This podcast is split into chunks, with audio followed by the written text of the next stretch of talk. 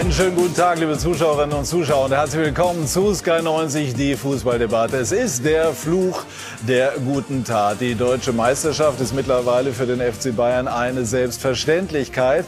Aber ein Aus im Champions League Viertelfinale gegen den Außenseiter Villarreal würde ein mittleres sportliches Beben auslösen. Und dabei ist die Ausgangslage durchaus kompliziert. Die Bayern müssen ein 0 zu 1 gegen einen konterstarken Gegner Gegner aufholen und boten gestern gegen Augsburg eine Leistung, die Villarreal nicht in Angst und Schrecken versetzt haben dürfte. Das sind unsere Themen.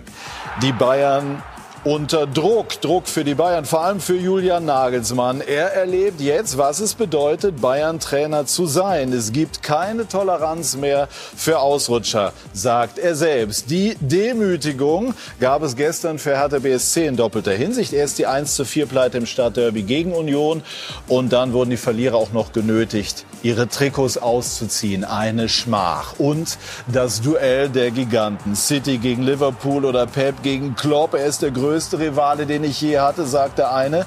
Er ist der beste Trainer der Welt, sagt der andere. Das Topspiel in der Premier League verspricht höchstes Niveau. Das kann man im Moment über die Bayern nicht unbedingt sagen. Sie suchen ihre gewohnte Dominanz, ihr Selbstvertrauen, ihre Leichtigkeit. Kurz formuliert, sie sind auf der Suche nach dem guten alten Mir san mir. Das verkörpert einer unserer Gäste in Rheinkultur. Ich darf Ihnen unsere Runde vorstellen. Der deutsche Rekordnationalspieler, unser Sky-Experte Lothar Matthäus kann mir Samir durchbuchstabieren, hat aber gestern eine Mannschaft gesehen, die eine abstiegsreife Leistung geboten hat, Hertha BSC. Darüber werden wir auch sprechen. Herzlich willkommen, lieber Lothar. Herzlich willkommen an den Chefredakteur des Kicker, Jörg Jakob, der sagt, der Anspruch der Bayern, obwohl man Zweifel hat, muss es sein, gegen Villarreal weiterzukommen. Und herzlich willkommen Jan Age Fjordhoft. Wenn einer weiß, was Erling Haaland machen wird, dann er. Wir verfolgen diese Soap schon seit Wochen und man hat den Eindruck, da muss eine Entscheidung her. Und Jan Age Fjordhoft gehört zu den Spielern, die sagen, ich hatte Spaß unter Felix Magath. Das wollen wir nachher dann auch mal näher ergründen. Aber jetzt zunächst, Lothar, und äh, unsere Runde über die Bayern äh, sprechen. Reicht eine Leistung, wie sie die Münchner gestern geboten haben gegen Villarreal? Zwei Paar Schuhe. Vor Villarreal, vor dem ersten Spiel, hat Villarreal in Levante 2-0 verloren. Sie wären letzter in Spanien gewesen und spielen drei Tage später gegen Bayern vielleicht das Spiel ihres Lebens. Sie haben ja nicht nur verdient 1-0 gewonnen, sie hätten höher gewinnen können, eigentlich höher gewinnen müssen. Bayern München ist mit einem blauen Auge davongekommen, ähnlich wie sie schon eine Runde zuvor in Salzburg mit einem blauen Auge davongekommen sind. Ich bin überzeugt, dass Bayern München weiterkommt, weil ich weiß, dass Bayern München sich auf ein Spiel fokussieren und konzentrieren kann. Gestern war nicht die Mannschaft, die auf dem Platz gestanden, die am Dienstag anfangen wird. Und sie werden natürlich mit einer ganz anderen Einstellung reingehen. Gestern Bundesliga, Normalität, mit einer gemischten Mannschaft. Spiel, viele Spieler hat man geschont. Diese Leistung darf man nicht vergleichen. Die drei Punkte hat man gerne mitgenommen. Es war ein berechtigter Handelfmeter. Er ist auch diskutiert worden. Und das Spiel von gestern, das interessiert mich als Bayern, ehemaliger Bayern-Spieler nicht, als Deutschland-Fan, als Bayern-Fan in der Champions League 0,0. Ich bin überzeugt, dass Bayern München eine Top-Leistung bringen muss, weil sie haben gesehen, wie stark Villarreal ist. Villarreal hat 3 zu 0 bei Juventus gewonnen. Sie wissen genau, was sie zu tun haben. Und sie werden das tun, dass die Mannschaft in die nächste Runde kommt. Das heißt Halbfinale und das ist das Ziel, das der FC Bayern haben muss. Jörg Jakob sagt, man darf Zweifel haben, aber der Anspruch ist da. Gehen Sie mit Lothars Meinung mit? Der Anspruch ist selbstverständlich da. Lothars Meinung erinnert an Salzburg. Da gab es auch im Hinspiel Tiefstwerte bei den Bayern. Jetzt wieder Tiefstwerte in verschiedenen Datenbereichen des Spiels. Aber klar, sie sind jederzeit in der Lage, da ganz anders wieder aufzutreten. Ich sage aber auch, sie sollen froh sein, dass die Auswärtstorregel abgeschafft worden ist. Warum? Weil Villarreal eine sehr, sehr starke Mannschaft ist. Sie haben im Hinspiel sehr äh, äh, variabel gespielt. Und sie werden anders auftreten als Salzburg, äh, zumal Salzburg ja auch zwei gute Chancen hatte zu, zu, Beginn des Rückspiels. Bayern ist klarer Favorit. Sie müssen sich auch als Favorit präsentieren. Mhm.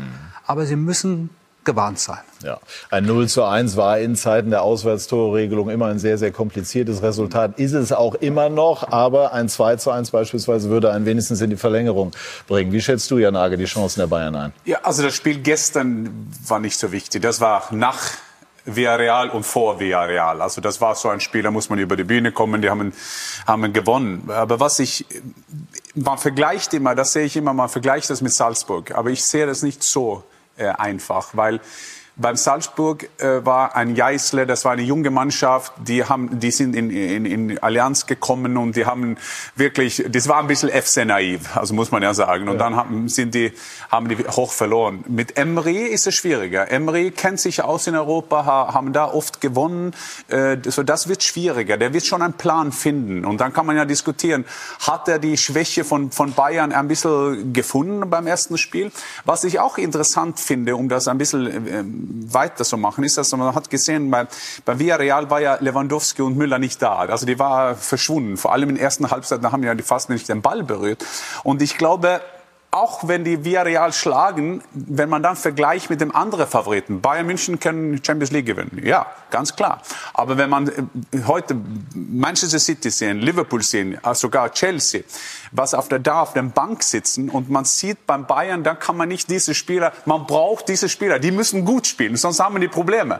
Ein, ein, andere Managers oder andere Trainer, die können ein bisschen hoffen, dass der macht es, der macht es. Bei Bayern müssen schon ein Müller gut spielen. Da müssen ein Lewandowski gut spielen. Sonst haben die Probleme. Und diese ja, wenige Breite sozusagen, ähm, wird eine Schwäche für Bayern, glaube ich. Gut, also ich war gestern äh, nach dem Spiel gegen Augsburg auf der Pressekonferenz und da war äh, die Herangehensweise der Kolleginnen und Kollegen recht kritisch und da gab es auch so in den Gesprächen darum durchaus Zweifel, ob das, was man gesehen hat gestern, auf Knopfdruck verändert werden kann oder eben nicht. Wollen wir gleich diskutieren.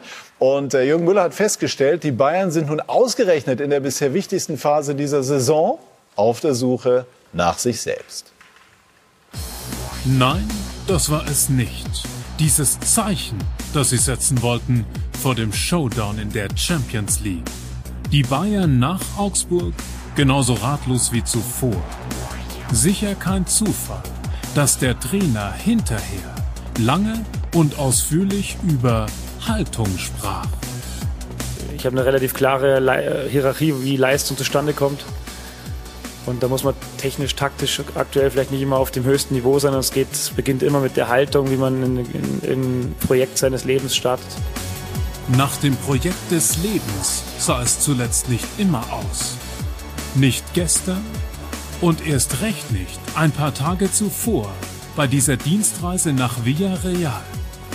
Mit einem 0 zu 1 gingen sie in der Champions League vom Platz. Und das war noch mehr als schmeichelhaft.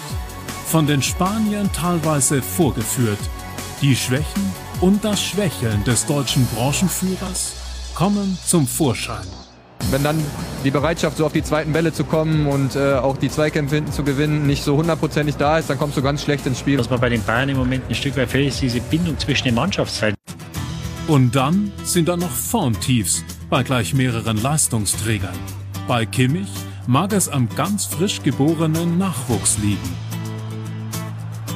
Ich spreche immer mit Josh, habe äh, auch vorgestern mit ihm gesprochen. Ich glaube, äh, er ist einer der ehrgeizigsten Spieler, die wir haben und er weiß, dass er ähm, ja, Dinge oder will auch immer Dinge besser machen. Äh, die wird er auch am Dienstag besser machen. Hat jetzt heute keinen Sahnetag gehabt, aber es ist passiert. Drastischer ist der Fall Sané der gestern nach einer schwachen Leistung den Trainer gar nicht abklatschen wollte. Warum macht er gerade jetzt wieder Rückschritte? Ja, weiß ich auch nicht, ehrlich gesagt. Ähm, ich mag den, den Typ Leroy Sané unglaublich gerne. Das ist schon einer, wo sich die Geister ein bisschen scheiden, weil er manchmal so ein bisschen eine, eine Ausstrahlung hat, die man nicht immer richtig deuten kann. Es ist sein Charakterzug und dann hast du als Trainer zwei Optionen. Du, du regst dich halt immer auf und sagst, äh, Gott, komm jetzt, komm, geht los. Oder du sagst dann einfach, akzeptiere ihn, wie er ist als Mensch. Viele Baustellen in der entscheidenden Phase der Saison. Wechselfehler, schwache Auftritte und in Sachen Kaderplanung immer noch zu viele Fragezeichen. Die Verlängerungen von Müller, Lewandowski und Neuer immer noch in der Schwebe. Dazu fehlen weiter Verstärkungen für die Abwehr ab Sommer. Und über allem droht das Szenario vom Champions League aus. Wir werden uns am Dienstag äh, auf jeden Fall steigern äh, müssen und wir werden es auch tun. Da werden wir zusammen mit den Zuschauern, heute war ja das erste Mal auch wieder ausverkauftes Haus, äh, werden wir das schon rocken. Zumindest verbal ist noch was übrig vom Mir Samir. Auf dem Platz war davon zuletzt nur wenig zu sehen. Ja, das kann man eigentlich nur unterschreiben. Das war gestern so gegen Augsburg über weite Strecken, jedenfalls in der ersten Halbzeit. Da fehlte auch Lothar das Tempo, da fehlte der Elan. Da gab es auch viele Unsicherheiten im Passspiel. Und es war ja auch in den vergangenen Wochen und Monaten immer mal so, dass die Bayern geschwankt haben. Ist das etwas Grundsätzliches oder können Sie das sozusagen am Dienstag, so wie Sie es eben gesagt haben, abstellen, weil es dann drauf ankommt? Also gegen Salzburg haben sie es abgestellt, aber ich will jetzt gar keine Vergleiche machen. Bayern München hat die Qualität in allen eigenen Reihen, dass sie gegen Villarreal die nächste Runde erreichen können. Villarreal, Jan Age hat es gesagt, eine andere Mannschaft wie Salzburg, erfahrener Trainer, erfahrene Spieler, viele Spiele in der, in der La Liga gemacht äh, in Spanien. Ich glaube, die meisten Einsätze in der La Liga, mehr wie die Spieler in Barcelona, mehr wie die Spieler Real Madrid. Also eine sehr erfahrene Truppe.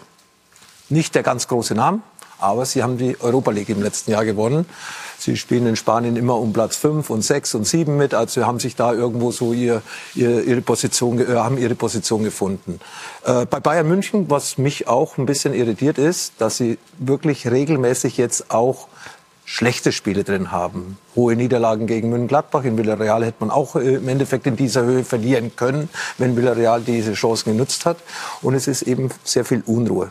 Ja, Transfers haben wir gerade gehört. Mhm. Geld ist anscheinend da. Man hat zwei holländische Spieler wahrscheinlich geholt. Ich weiß nicht, ob das schon unterschrieben ist. ist aber noch nicht unterschrieben. Man ist auf einem guten Weg. Es gut, gibt Interesse. Aber da ist auch Geld da und das äh, sagt natürlich äh, Lewandowski sich auch. Für die haben sie Geld und bei mir äh, zögern wir noch. Also genau. die Spieler denken ja, natürlich du, das kommt nach. so bei ihm an? Ja, es wird Natürlich. beobachtet, das ist ja ganz klar. Ja, wenn da Geld ausgegeben wird und hier ist keins dann vorhanden, dann ist es natürlich so äh, ja, äh, sehr schwierig, die Balance zu finden. Aber alles okay, wir gehen aufs Sportliche. Ich ja, das andere schon Die ersten 14, 15 Spieler, die Bayern München hat, und die haben sie ja, ja jetzt wieder. Alfonso Davis ist zurück, Spielpraxis. Hat natürlich gestern gefehl, gefehlt mit seiner mhm. Geschwindigkeit äh, man hat auch die eine oder andere Option. Aber wenn bei Bayern viel passiert, dann ist es so, wie Jan Age gesagt hat. Dann sind die anderen Clubs in Europa, die um diese Champions League kämpfen, die diese Qualität haben, einfach besser aufgestellt. Aber das wussten wir vor der Saison schon. Deswegen habe ich auch mal vor acht Monaten gesagt, in der ganz großen Breite hat Leipzig einen besseren Kader wie Bayern München. Und es hat sich ja beim bewahrheitet. Leipzig hat auf jeder Position eine doppelte mhm. Besetzung. Bayern München hat vier, fünf Spieler auf der Bank. Und wenn dann mal drei, vier Spieler wegbrechen, dann haben sie nichts mehr auf der Bank. Dann haben sie Spieler aus, ja, die einfach ihre Leistung nicht bringen, die die Qualität nicht haben, bei Bayern München den Unterschied zu machen. Und dann wird's brenzlig für Bayern München. Wenn aber von diesen 14, 15 Spieler keiner verletzt ist und die stehen den Trainer zur Verfügung, dann hat auch Julian Nagelsmann die Möglichkeiten, so zu wechseln, wie er es dann für den jeweiligen Moment für richtig empfindet. Trotzdem aber, aber, fällt auf, dass die Bayern in der jetzigen Phase, Jörg, ja. äh, nach ihrer Form suchen. Das ist jetzt die Phase, die für Bayern traditionell die wichtigste ist. Und, und man hat den Eindruck, dass das Ganze immer noch ein etwas unfertiges Gebilde ist. Bayern hatten eine paradoxe Saison. Die werden in Deutschland Meister und sie gelten immer noch zu Recht als Mitfavoriten auf den Champions League-Titel. Aber genau genommen sind sie instabil, vor allen Dingen in der Abwehr, die gesamte Saison schon. Und das mhm. macht sich dann bemerkbar, wenn, wenn Lewandowski nicht stattfindet, wenn Müller nicht stattfindet und Kimmich im Mittelfeld überfordert ist, dann hast du die Probleme, die tauchen jetzt auf. Jetzt ist die entscheidende Phase der Saison, mhm. aber von heute auf morgen bekommst du keine wirklich äh, Champions League äh, äh Abwehr hin. Aber ich denke, dass wenn, wenn, wenn Ganz kurz, Kimmich überfordert? Wie gemeint? Okay ich finde, dass in dieser Mannschaft eine Balance fehlt. Mhm. Wenn vorne nicht all das ausgeglichen werden kann, was möglicherweise im Defensivverhalten fehlt, wo wirklich eine, ein Eckpfeiler und ein zentraler Pfeiler auch, auch im Mittelfeld da ist, der auch, auch dafür sorgt, dass die Räume zwischen letzter Verteidigungsreihe und defensivem Mittelfeld nicht so groß werden. Da ist Kimmich natürlich ein Gestalter, aber gleichzeitig auch, gleichzeitig auch ein Absicherer. Und ich finde, dass, dass er in dem, viel, in dem Spiel unglaublich viel machen muss. Und wenn es vorne nicht stimmt, hinten nicht stimmt, dann bist du natürlich da sehr stark in der Verantwortung und möglicherweise brauchst du da etwas mehr Unterstützung. Ja, ich, ich finde es interessant, was Lothar gesagt hat, weil sportlich und was außerhalb vom Platz, ich, ich meine, du kannst das nicht trennen. Ich glaube, dass man jetzt am Ende der Saison, dann ist es alles eine Konsequenz von alles, was da beim, beim Bayern passiert. Äh, und äh, Jupp Heynckes kann mich erinnern, hat einmal gesagt, dass April und Mai sind die zwei wichtigsten Monate bei, beim Bayern. Ja? Und das heißt, dass man muss einen Topform da haben. Das ist einfach zu sagen, wenn du immer Champions League gewinnst wie, wie Jupp. Aber das sieht man wirklich, also der, das geht ein bisschen slowly, äh, langsam äh, nach unten. Die können noch die Champions League gewinnen, das hat mit der Sache eigentlich nichts zu tun. Aber ich denke, dass du siehst ein bisschen, dass das stimmt nicht 100 Prozent äh, da. Und, und ja, ich, ich höre und lese überall, dass Bayern, die haben kein Geld, höre hör ich alles, um neu. Das muss ja falsch sein, weil alle Spieler, die den Verein verlassen, bekommen ja keine Transfersumme. Der Süle geht gratis, Alaba geht gratis, das muss ja viel Geld haben, weil wenn ich eine Wohnung habe, die sehr, sehr teuer ist, ich kann ja nicht nur weggeben. Also so viel Geld habe ich nicht. Äh, und man steigt beim Haaland rein, die wollen Haaland äh, haben, okay. Äh, Bayern denk, wollen Haaland da haben? denkt man, ja, also natürlich wollen Bayern in den Haaland haben. Das ist ja ganz normal, finde ich. Ich habe dich ja eben als Haaland-Experte angekündigt. Wir wollen das nachher noch äh, näher diskutieren, aber bei der Gelegenheit. Wollen Sie ihn oder ist das so allgemein oder sind Sie konkret dran, nach deinen Infos? Ja, aber das müssen, klar, klar ist die konkret an, die wollen Haaland. Das ist ja normal, dass Bayern München muss ja versuchen, alle die besten Bundesligaspieler sowieso so kriegen. Äh, dann frage ich mich, das gibt kein Geld. Okay, dann willst du Haaland und danach sagst du, na, Raiola haben so viel verlangt oder der Papa will so viel haben, bla bla bla. Das ist nur Spin. Das ist überall das gleiche Spin, das es überall gibt. Und ich glaube wirklich, dass beim Bayern Vielleicht werden die das dieses Jahr, die Bundesliga werden die gewinnen, können vielleicht auch in die Champions League Finale kommen. Aber ich sehe das langsam jetzt in die ein, zwei, drei Jahren, das jetzt kommt, wenn, wenn Müller, äh, äh, Neuer, Lewandowski, stell dir vor, Lewandowski, er bricht alle Rekorde, das äh, so brechen kann. Der schlägt den Gerd Müller, der beste Goalgetter aller Zeiten im ganzen Welt. Und dann der Tag nachher machst du die Zeitung auf und da sagt du, ein 21-jähriger Norweger soll ich ersetzen. Und dann fragst du Lothar, ob du glaubst, er ist sauer? Natürlich ist er sauer. Das ist ja ganz normal. Er spielt das denn alles mit rein im Moment? Äh, es scheint so, ja. Es ist ja, es ist ja, es, es wird darüber diskutiert, es wird darüber geschrieben, es wird darüber gesprochen. Und natürlich will man seinen Kopf frei haben. Natürlich möchte man auch seine Wünsche haben, seine äh, Gehaltsvorstellungen und so weiter. Oliver Kahn hat es ja jetzt zur Chefsache gemacht und ich äh, habe nicht das Gefühl, dass er bisher in den letzten zwei Wochen weitergekommen ist, weil es ist ja bisher nichts passiert. Es sind wahrscheinlich zwei Spieler aus Holland, werden verpflichtet, aber mit diesen Spielern, die jetzt eigentlich den Kopf frei haben sollten, müssten, um die Leistung zu bringen, auf dem Platz blenden die das aus. Aber natürlich beschäftigt man sich mit der Zukunft. Das ist ja menschlich, das ist ja völlig normal, dass das einen beschäftigt. Und ich glaube, dass da eben beim FC Bayern ja schon wieder zu lange gewartet worden ist, wie bei den einen oder anderen Spielern in den Jahren zuvor, um rechtzeitig einfach ja, eine gewisse Sicherheit den Spielern zu geben. Können wir gleich vielleicht auch noch ähm, weiter darauf eingehen. Ich würde es gerne noch mal einmal ein bisschen konkreter machen, an äh, der sportlichen Situation bleiben. Sané, der zwischendurch sehr steigende, nach oben steigende, ähm, also es ist bei steigenden Formkurven häufig so, dass es nach oben geht. Das hat eine steigende Formkurve, keine fallende. Äh, und jetzt aber fällt sie im Moment. Und es gab gestern die Situation, die wir da gesehen haben. Haben Sie, Jörg, eine Erklärung dafür? Äh, nein, äh, weil ich auch erstaunt bin über die ehrliche Antwort des Trainers, der selbst sagt, da scheiden sich die Geister. Also wie, wie, wie Nagelsmann man sich schon gestern ne, geäußert hat, das ist schon ist. erstaunlich. Äh, da war nicht direkt so ein Pushen da, nach dem Motto, jetzt rede ich mit dem, aber intern und nächste Woche wird das besser. Also wenn so ein Spieler dann zu dieser Highlight-Phase der Saison plötzlich in so ein Loch kommt, da muss ich mich schon fragen, was ist da passiert? Mit Gnabry ist es ja ähnlich. Der hat auch schon bessere Zeiten in dieser Saison gehabt. Aber bleiben wir bei Sané. Bleiben wir bei Sané. Äh, Also wenn der Trainer das so ehrlich äußert, folgern Sie daraus, dann steckt wirklich was dahinter? Ja, klar. Ja.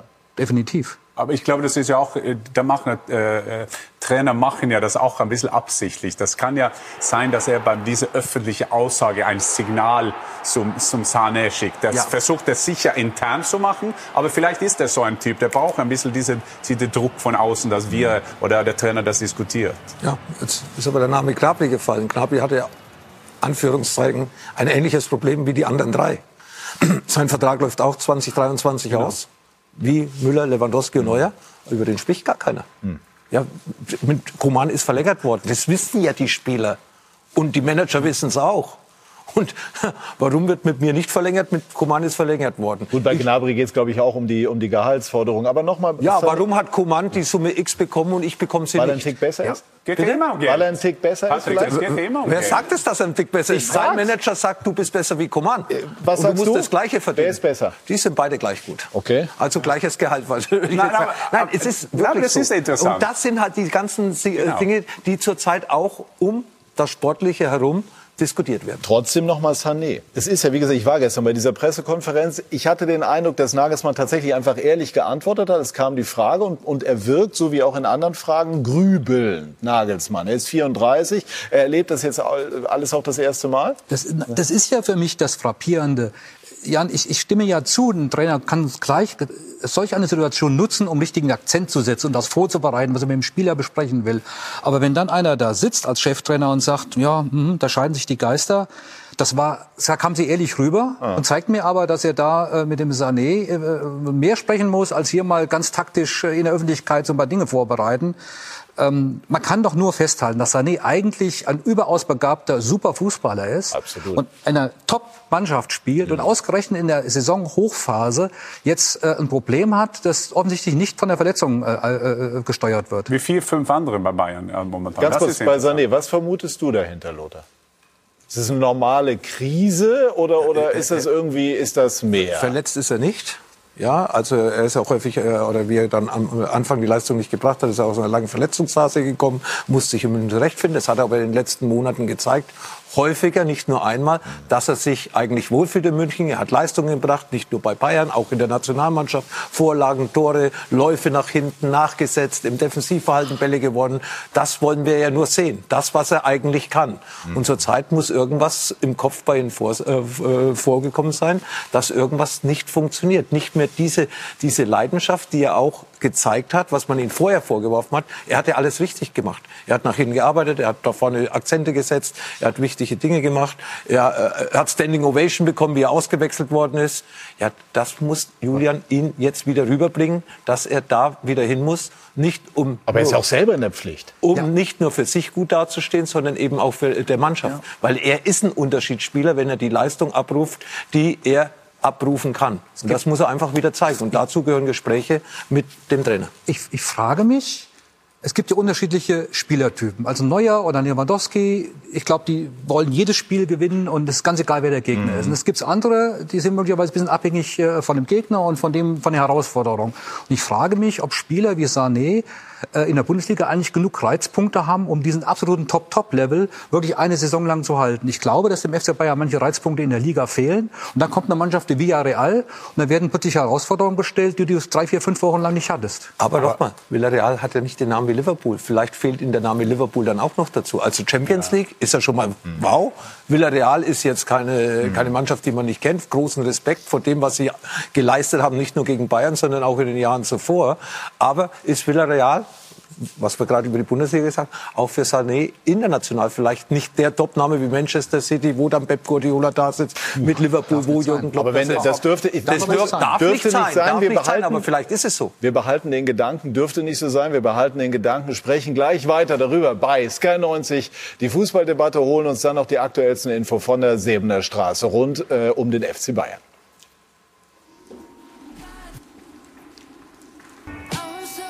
Weil wenn die Bundes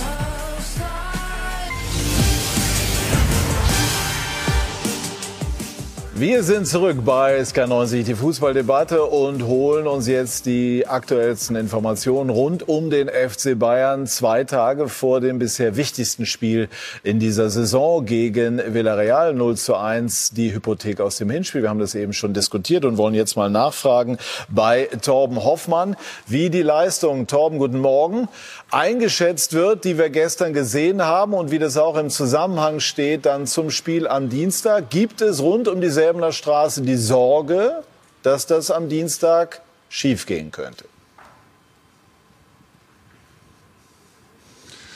Ja, die Sorge gibt es. Äh, man hat ja die Leistung gegen Villarreal gesehen und dann eben auch vor allem gestern die erste Halbzeit, die für mich katastrophal war. Ideenlos, uninspiriert. Ähm, die Bayern hätten mal wieder in Rückstand geraten können, haben da wieder zwei, drei Situationen zugelassen, äh, wo Augsburg ähm, ja mehr oder minder alleine auf Manuel Neuer zuläuft. Und wenn sie da ein bisschen mehr Courage gehabt hätten, ähm, dann wären sie in Führung gegangen. Und dann wäre ich gespannt darauf gewesen, ob die Bayern darauf hätten reagieren können. Die zweite Halbzeit war ein bisschen besser, aber letztendlich nicht Bayern-like. Und das ist ja vor so einem Spiel, kann man sich auch so ein bisschen ja, freispielen, ne? so ein breites Kreuz holen, ein bisschen wieder das Selbstverständnis zurückbekommen. Aber so ist es heute am Sonntag natürlich so, dass diese Leistung gegen Augsburg auch noch so ein bisschen in den Klamotten hängt. Es war auch nicht viel zu sehen heute hier auf dem Trainingsplatz. Äh, die meisten haben regeneriert, nur Sabitzer, Rocker und drei Youngster waren draußen, mussten ein bisschen trainieren. Aber ansonsten äh, gilt es eben, die Akkus mal so ein bisschen aufzuladen, dass dann gegen Villarreal am Dienstag tatsächlich nicht das Ausscheiden für die Bayern bedeutet. Äh, weiß man, was mit äh, Süle bzw. Hernandez ist? Hernandez äh, geplagt von so einer Oberschenkelblessur. Süle gestern ausgefallen wegen äh, grippaler Symptome, so nenne ich das mal. Ja, da ist so ein kleineres Fragezeichen dahinter. Ne? Also auch beide ähm, heute nicht draußen auf dem Rasen gewesen. Äh, wenn sie jetzt schon äh, fit gewesen wären, äh, dann wären sie ja zumindest vielleicht mal ein paar lockere Runden gelaufen. Also da würde ich noch mal ein kleineres Fragezeichen hintermachen. Gehe aber tatsächlich davon aus, dass man diese Oberschenkelprellung bei Lukas Hernandez in den Griff bekommt. Und bei Niklas Süle muss man letztendlich abwarten, inwieweit das Fieber dann runtergegangen ist, ob er dann entsprechend bei dem Abschlusstraining am Morgen hier am Montag mit dabei sein wird. Da haben wir natürlich ein entsprechendes Auge drauf, weil ähm, die beiden natürlich sehr, sehr wichtig wären, jetzt gerade auch mit Blick auf die Abwehr, dass beide zur Verfügung stehen würden. Abschließend, wir haben eben auch in der, im Beitrag nochmal die Aussage von Julian Nagelsmann gehört. Ähm, er sprach vom Projekt des Lebens. Zielt das irgendwie indirekt darauf ab, dass nicht jeder in der Mannschaft so heiß darauf ist, wie das sein müsste, in der äh, Meisterschaft bzw. in der Champions League Erfolg zu haben und nicht alles dafür gibt? Das kann man schon so verstehen. Ich habe ja äh, die Diskussion eben auch verfolgt, äh, wo ein bisschen über Leroy Sané gesprochen wurde. Das war ja auch ein wunderbares Beispiel, was Jürgen Nagelsmann gestern da auf der Pressekonferenz nochmal gesagt hat. Da ging es um eine Haltung, wenn einer, wie hat es so schön gesagt, wandern äh, möchte und zum Berg hinfährt unten im Auto, aber diesen Weg dann nicht beschreitet, dann hat das was mit Haltung zu tun. Und ähm, das stimmt so ein bisschen momentan bei Leroy Sané. Ich habe ihn in Freiburg gesehen, wo er dann auch in diesem 4-2-3-1-System mehr auf dieser rechten Seite wieder spielen musste, wo er oftmals auch abgewunken hat. Also er fällt wieder leicht in seine in sein altes Muster zurück, wo er ein bisschen aufpassen muss. Aber es ist eben auch nicht nur Leroy Sané. Es gibt auch äh, Joshua Kimmich, der erstaunlich viele Fehlpässe gespielt hat in Villarreal und vor allem auch gestern. Mhm. Also er wirkt für mich auch ein bisschen überspielt. Serge Gnabry ruft auch nicht ab, das ab, was man von ihm erwarten äh, kann und auch möchte. Robert Lewandowski genauso. Also es wird viel sich gerade momentan wieder auf Sané konzentriert, aber es sind doch viele Führungsspieler momentan, die nicht äh, an ihre Leistungsgrenze momentan rankommen. Woran das liegt, ob sie mitunter überspielt sind, Joshua Kimmich war ja lange raus mit äh, Corona-Infektion, mit Quarantäne, hat seitdem eigentlich jedes Spiel von Anfang an fast über 90 Minuten gemacht. Und das ist eben auch für mich das, so das Hauptproblem, dass doch zu viele Spieler momentan nicht in ihre Leistungsgrenze kommen. Und es war ja bemerkenswert, Patrick, bei dir im Interview gestern, dass Julian Nagelsmann auch von einer 60 bis 70 prozentigen Steigerung gesprochen hat, wenn, äh, was das Rückspiel jetzt gegen Villarreal angeht. Und das ähm, ist schon so, dass hier die Alarmzeichen, die Alarmglocken schon läuten vor dem Spiel am kommenden Dienstag. Torben, vielen Dank für die Einschätzung. Aber wir alle wissen, wir haben das ja schon besprochen, die Bayern sind natürlich grundsätzlich schon qua Vereinsstatut in der Lage, sich in solchen Spielen zu steigern. Und äh, ich würde gerne auch, auch die Rolle des Trainers nochmal aufnehmen. Er hat sich erfrischend ehrlich geäußert. Das ist in Ordnung. Und er hat auch, auch in den Interviews auch gestern rund um das Spiel mehrfach gesagt, er ist, weiß nicht so genau, woran es liegt. Ähm, ist das auf der anderen Seite klug, von einem Trainer vor solchen Spielen. Also wenn ich so an die alten Recken denke, Lothar Hitzfeld, Heinkes und so weiter, die hätten ja nie eingeräumt, dass sie nicht genau wissen, woran es liegt, sondern immer gesagt, lass mich mal machen und dann früher, wird es schon. Früher haben wir auch Telefax gehabt und nicht modern Telefon. Das ist ja Entwicklung, der Leadership ist ja sich entwickelt. Wir, unsere Generation, wir haben ja mehr so auf Leute, die haben uns erzählt, so machen wir das oder so. Das war ja kein Spieler, die früher haben gesagt Also Zweifel zu äußern macht ihn eher glaubwürdiger. Ja, ich glaube schon, dass diese neue Generation, weil das ist ja nicht so, die Spieler heute, die wollen, das ist die Warum-Generation. Die wollen ja immer wissen, warum. Und das in unserer, wir haben das auf jeden Fall akzeptiert. Vielleicht nicht Lothar, aber wir andere, wir haben das wirklich so akzeptiert. Lothar war ja eine Führungspersönlichkeit, er hat sicher mit dem Trainer viel gesprochen. Aber die meisten von uns, wir haben nur, nur gemacht, was mir erzählt geworden. Und wir reden ja später über, über Magath, ja. Aber diese neue Generation, ich finde das auch mit Julian Nagelsmann, wir reden über einen modernen Trainer. In Deutschland wird es oft gesagt, wenn ein moderner Trainer ist, nur was er auf dem Platz macht. Ich könnte Namen nennen, die Interviews machen besser als die trainieren, die Mannschaften. Also das ist wirklich, wirklich viele, die so viel in den Interviews können, aber auf dem Platz sehe ich überhaupt nichts. Aber ich glaube, diese neue, so wie Julian Nagelsmann, wer einen Zweifel hat, dann sagt er das. Und das finde ich gut. Und ich glaube, dass die neue Generation von Spielern, die äh, halten das besser als die alte Schule. Hat mit falsch oder nicht falsch zu tun. Das hat sich nur geändert, ja. Gut, aber jetzt einmal konkreter auch Lothar Nagelsmann ist ein Trainer, der sehr flexibel coacht. Das zeichnet ihn aus. Auf der anderen Seite ist es so, dass er Spieler, beispielsweise Coman, jetzt auch in Villarreal auf der Position aufstellt, weil er sich einen taktischen Vorteil davon verspricht, auf der sich aber Coman nicht ganz so wohl fühlt. Lewandowski spielt auch einen Tick zurückgezogener, weil das die Bayern so ein bisschen flexibler macht. Ist es nicht sinnvoll, als Trainer bei Bayern zu sagen, ich nutze die Stärken meiner Stars und stelle sie dahin, wo sie sich am wohlsten fühlen, auch wenn das vielleicht in der taktischen Überlegung ein paar Prozent kostet? Nicht nur bei Bayern. Generell lasse ich einen Spieler, also ich bin kein erfolgreicher Trainer gewesen wie Nagelsmann, aber andererseits habe ich, habe ich auch meine Erfahrung gesammelt. Und für mich ist es schon wichtig, dass ein Spieler dort spielen sollte, wo er sich am wohlsten fühle. Weil ich habe auch unter Jupp Heynckes ab und zu Positionen gespielt. Rechter Verteidiger war das, wo ich nicht wusste, was ich machen sollte. Er hat es mir auch gar nicht erklärt vor dem Spiel. Er hat nur gesagt, da hinten rechts, diese Position spielst du. Wie war das? Und, äh, ja, äh, sehr schlecht. Ja, Ich war gar nicht überzeugt. Ich wusste nicht, was ich machen sollte. Es war nicht Ge Gewohnheit und so weiter. Und natürlich ist es wichtig, dass ein Spieler sich wohlfühlt, weil der Spieler muss ja das verstehen, was er zu tun hat. Und natürlich, wenn sich ein Koman auf der linken Seite wohler fühlt wie auf der rechten, wenn, er, wenn der Lewandowski sich weiter vorne wohler fühlt wie äh, als hängende Spitze, dann soll er es machen. Lewandowski macht das ja automatisch, wenn er nicht im Spiel ist, dass er sich dann fallen lässt und ins Spiel mit integriert wird. Äh, ja, ich würde als Trainer die Spieler da spielen lassen, wo sie sich am wohlsten fühlen. Macht Nagelsmann das? Ja, natürlich gibt es kleine Veränderungen. Natürlich wird mal von links nach rechts gewechselt, ein Gnabry nach links, ein Koman nach rechts oder sonst irgendetwas. Das hat früher mal der Robben der Ribéry auch zwischendurch gemacht. Also das sind ja äh, Dinge, die du als Spieler auch verstehst, die du auch akzeptieren willst. Aber trotz alledem muss ein Spieler oder sollte ein Spieler dort spielen, wo er sich wohlfühlt. Weil wenn man sich wohlfühlt, fühlt man sich freier, fühlt man sich sicherer, ist man selbstbewusster und glaube ich, kann man dann auch die Leistung äh, mehr bringen auf dieser Position, wie vielleicht auf einer Position, wo ich sage, ah, jetzt muss ich auf einmal mehr nach innen, jetzt muss ich ein bisschen mehr nach hinten und so weiter. Ja, ich glaube, dass Bayern München sein 4-2-3-1-System hat, mit leichten Verschiebungen, mit leichten Veränderungen. Und das ist auch das System, das zur Mannschaft am besten passt. Drei Dinge. Erstens, Julian Nagelsmann ist immer noch ein vergleichsweise junger Trainer beim deutschen Branchenführer, europäischen Spitzenverein. Der würde ein riesen Eigentor schießen, wenn der jetzt immer so macht, der hat das alles im Griff und macht den ganz cool. Bin ich voll bei Jan. Das Zweite ist, in der Bundesliga bisher hast du viel Zeit, mal was auszuprobieren, da mal jemand anders spielen zu lassen, mal Räume zu verändern. Okay, aber jetzt musst du normalerweise ich sage nicht elf, ich sage zwölf, dreizehn, vierzehn Spieler haben, die nachts um zwei, halb drei aufstehen und blind miteinander Fußball spielen. Das müsste jetzt eigentlich funktionieren, denn da wird nicht mehr groß verwirrt. Da bin ich ganz bei Loda. Haben jetzt Sie muss, den Eindruck, dass muss das, das so komplett laufen? Nee, im Moment sehen wir ja, haben wir den Eindruck nicht. Aber das fängt ja, ich kann immer nur wieder sagen, fängt doch bei dieser Abwehr an. Die bemängeln doch selbst schon ganz offen, dass mit Alabert ein Abwehrchef gegangen ist und da hinten auch ein bisschen die Kommandos fehlen und so weiter und so fort. Also ich finde, diese Instabilität dieser Mannschaft war schon immer zu erkennen, aber richtig virulent wird sie jetzt, wenn zwei, andere, zwei, drei andere Stellen in der Mannschaft eben auch ein bisschen schwächer agieren. Und wenn ein Gegner wie Villarreal in der Lage ist, das aufzudecken, also das heißt, hat das Spiel in Villarreal den vorläufig endgültigen Beweis erbracht, dass Hernandez kein Alaba ist? Kann man so ausdrücken, ja. Äh, wobei es ja auch keine Überraschung ist, Leute, wir spielen, wir spielen Viertelfinale der Champions League da kommt keine Laufkundschaft. Und die muss man auch mal, muss man auch mal wertschätzen, was eine ja. kompakte Mannschaft da, da, da machen kann. Absolut. Spielstark, taktisch stark. Die dritte Sache. Sie wollten drei Sachen. Wir haben zwei jetzt, glaube ich, gehabt. Die dritte Sache ist die, die ich eigentlich als zwei schon vorausgeschoben habe. Ah. Ich finde es völlig legitim, dass man beim FC Bayern als Julian Nagelsmann mal einiges ausprobiert, weil die Bundesliga lässt es doch zu. Das kann, das kann ja auch sein, wenn man diskutiert, dass die Bundesliga ist schlechter geworden. Das können wir auch diskutieren.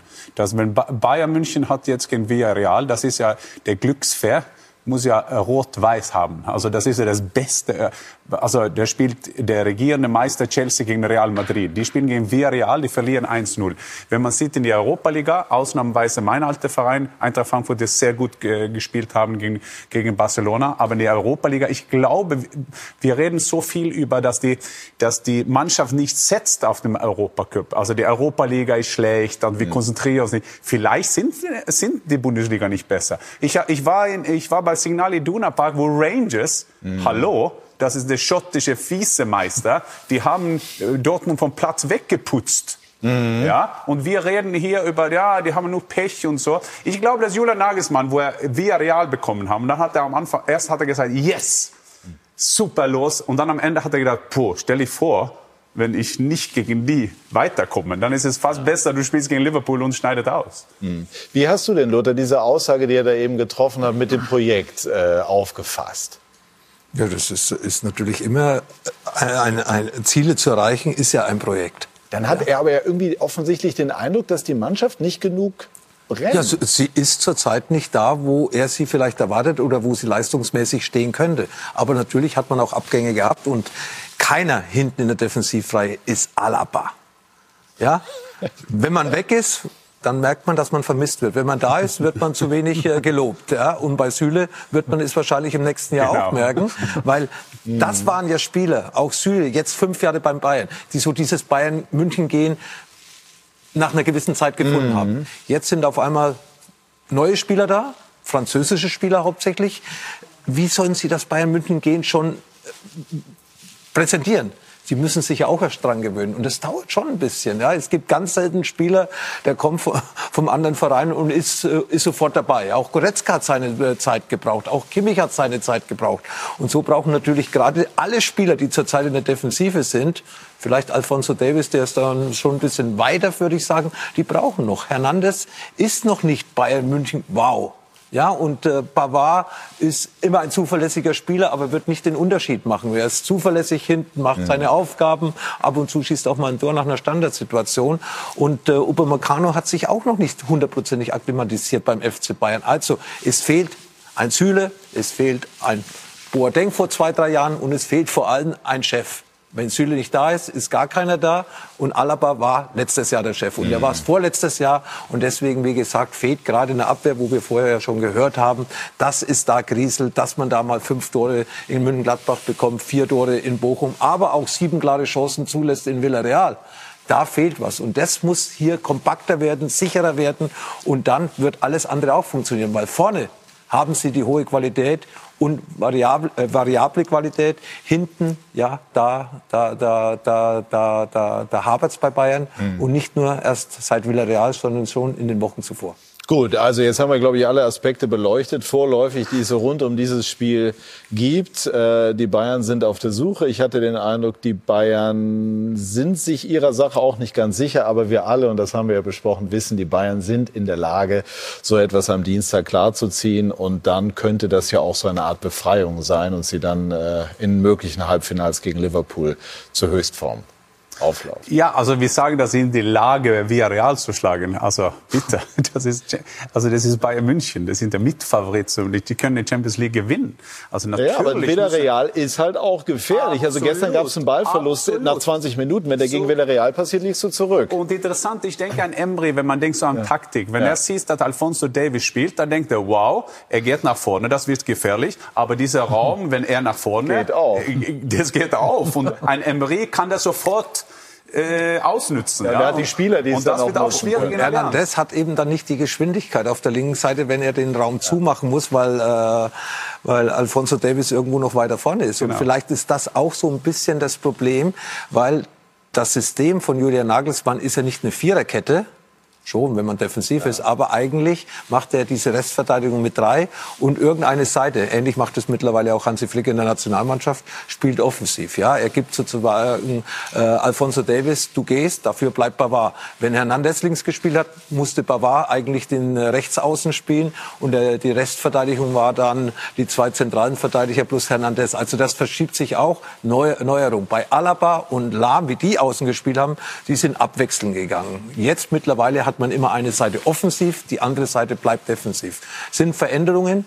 Ja, es hat auch schon besser funktioniert, vielleicht wie in den Spielen in Villarreal oder auch gestern gegen Augsburg. Am Dienstag gegen Villarreal muss es oder sollte es aus Bayern Sicht funktionieren. Wir sprechen gleich über das äh, Stadtderby. Äh, nein, äh, ja, wir sprechen gleich über das Stadtderby. Das ist ja nicht falsch. Ich dachte eigentlich, dass wir jetzt eine kleine Unterbrechung machen. Machen wir aber nicht, sondern sprechen sofort über das Stadtderby, indem wir nämlich uns jetzt mal anschauen mit Sven Schröter gemeinsam, wie das gestern für Hertha lief gegen Union. Es war nicht gut. Klarer Erfolg für Union Berlin im Berliner Derby. Von der ersten Minute an Union die bessere Mannschaft. Dominanz im Olympiastadion und die verdiente Führung 31. Minute durch Haraguchi, sein erster Kopfballtreffer in der Bundesliga. Die zweite Halbzeit. Die Hertha mal mit einem Vorstoß, 49. Minute und ein Eigentor. Baumgartel aus dem Nichts. Das 1 zu 1 für die abstiegsbedrohte Hertha. Aber Union nur drei Minuten später mit der erneuten Führung. Prömel. Und das ging dann auch in Ordnung so. 74. Minute, Geraldo Becker auf dem Weg zur Entscheidung. Das 3-1 für die Köpenicker. Und sie setzen noch eins drauf, fünf Minuten vor dem Ende. Michel, 1 zu 4 aus Sicht der Hertha, ein bitterer Abend für Felix Magath.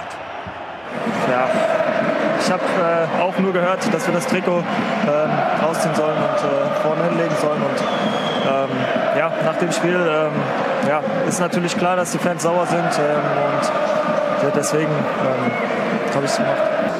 Die Mannschaft musste die Trikots ablegen vor den Fans. Ja. Hätten Sie es gemacht als Spieler? Nein. Hätten Sie nicht? Nein.